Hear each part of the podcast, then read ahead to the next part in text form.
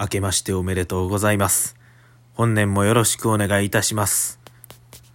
ちょっと長いですよね。うん。長いっちゃ長いけど短いっちゃ短い。でも、明けおめことよろっていう言葉ありますよね。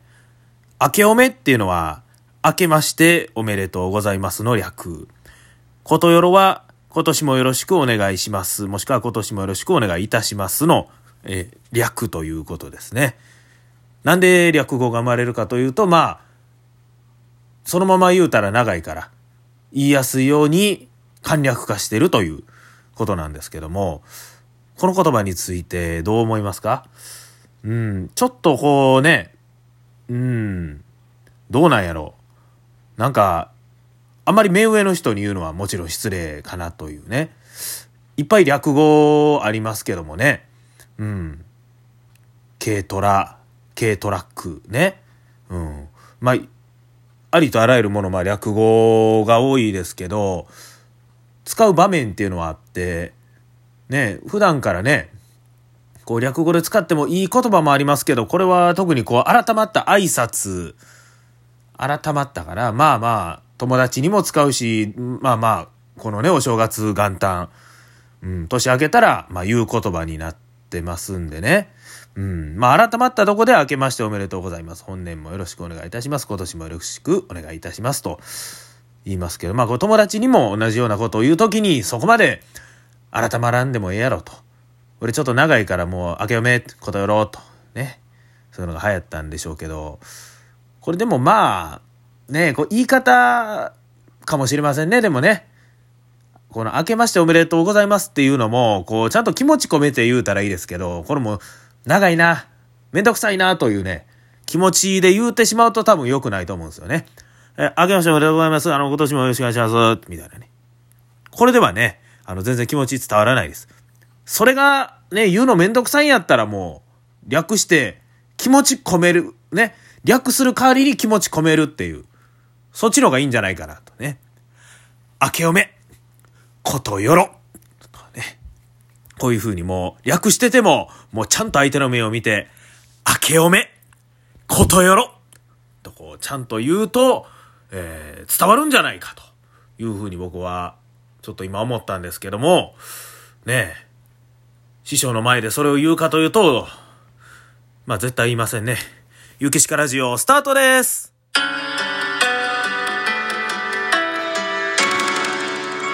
ゆきしかラジオさあ、ということで、年が明けました2021年1月1日ということですけども、いや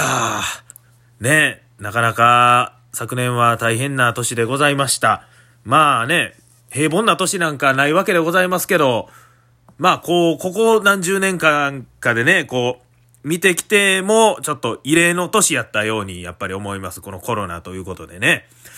まあ、そんな状況ですけども、大晦日、昨年、昨日やけど昨年ですね。昨年の大晦日にはですね、大晦日がフルフル落語会ということでね、えー一番上は桂さんが兄さんからこう、若手のメンバーで集まってですね、落語会を、まあ、こういう時期ですけどもね、まあ、対策取らせてもらった上で、えー開かせていただくことができました。しかもですね、まあ、ここのフルフル亭と、まあ、私の今、えー住んでいる元、えー祖父母の家でございます。ここで、えー落語会をできたということでね、もう無事に開催できたことがすごい、えー嬉しいわけでございまして、ね、まだちょっとね、昨日の残骸というか、えー残骸、まあ、あのー片付いてない部分が若干ありまして、ぼちぼち片付けながらね、えー元旦を過ごしてるわけでございますけども、まあ、我々の商売はね、まあお客さんを楽しませてなんぼというとこなんですけども、うん、もう昨日はなんか、すごい自分自身がめちゃくちゃ楽しかったなっていう、うん、もう小学生のね、なんかあのね帳みたいな感想になってしまいますけど、うん、すごいね、笑いましたね、僕横から見てて。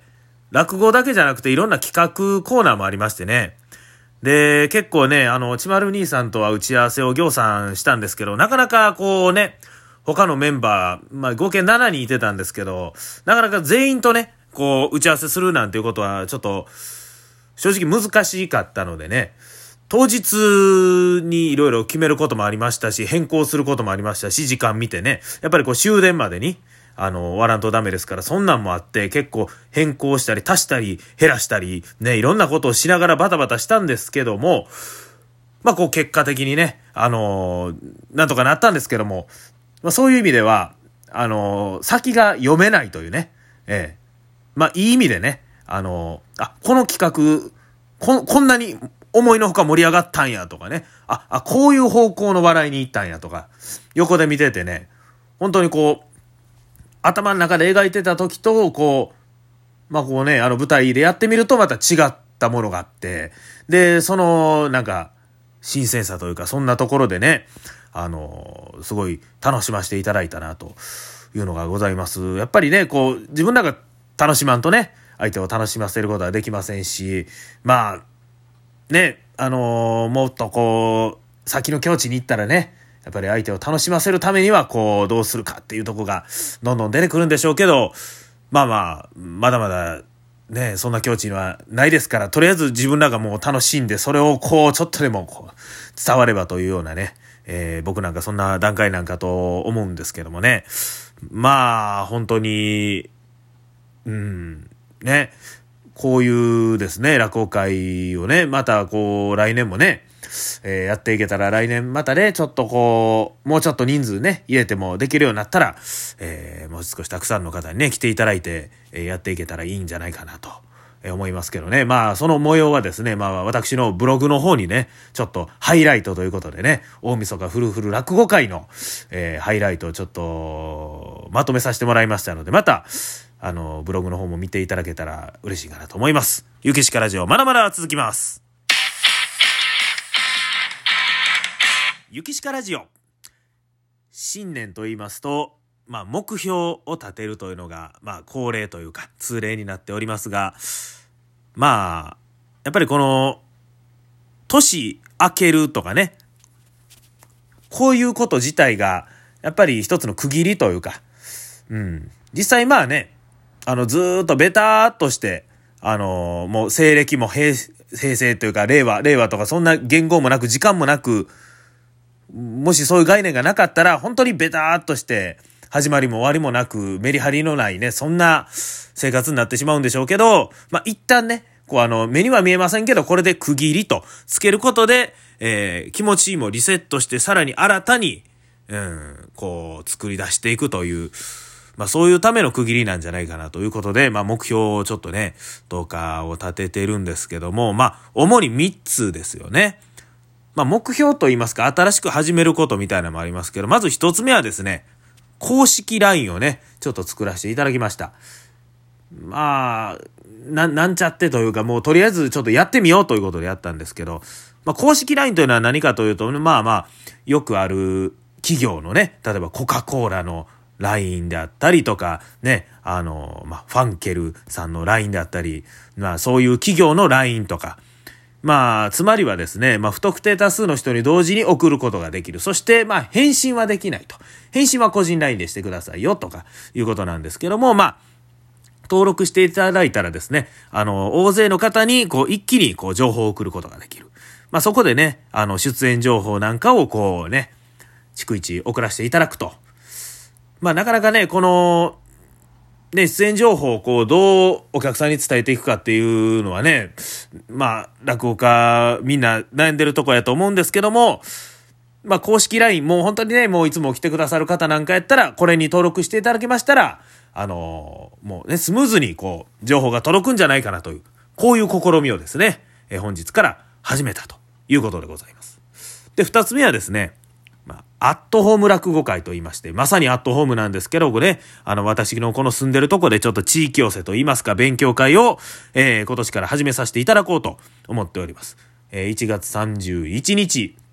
日曜日でございます。お昼の2時から、えー、っと、桂広場師匠をね、お迎えしまして、えー、広場師匠にも2席、えー、務めていただくという形で、えー、やらせていただきます。これはまあ3ヶ月に1回できたらいいかなと1、4、7、あ10月ですね。えー、で、まあ年4回ぐらいということで、えー、1月はアットホーム落語会阪南市でやりますと。で、2月は雪鹿軍団集会を構図の富邸でやって、3月は元気しか出ない会を玄太とね、あの、次はぎそうでやるという。まあ月に1回、まあこういう時期ですけども、自分たちで勉強会、落語会をしていこうじゃないか。まあそれに合わせてもちろんお稽古もしてね、新しいネタを下ろしていったり、こう自分のね、モチベーションのためにもこう、続けていこうかなと。そんな風に思っております。そして3つ目はですね、まあこれは、ちょっとこのコロナの様子を見ながらでございますけども、地方公演といいますか、もう本当にもうちっちゃいところからというかね、うん、まあ、例えばですね、あの、僕、長崎に、あの、大学の時の、あの、親友がおりまして、えー、毎年遊びに行ってたんですけども、まあ、去年はちょっとこういう状況ということで行かなかったんです。で、まあ、今年はね、ちょっとその様子見て、また行けたらええかなと思っておりまして、で、毎年行く、行くたびにね、僕着物持って行って、その友達のね、実家でね、こう、落語会をね、落語会というか、その家族、親戚に向けて畳の部屋で落語するという、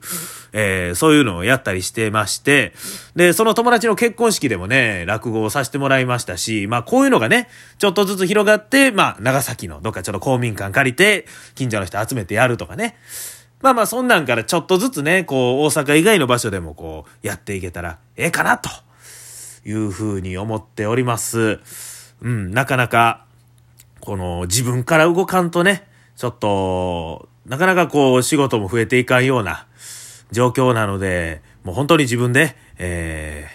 ー、ね、もう車輪を回していこうじゃないかというふうに、えー、気合を入れてるわけでございます。昨日の、あのー、落語会のためにケータリングお客さんのために買ったおにぎりがね、たくさん残っておりますとね、今日はもうおにぎり10個以上食べたかな。おにぎりパワーで今年も乗り切っていきたいと思います。それでは、ゆうきしかラジオ、お時間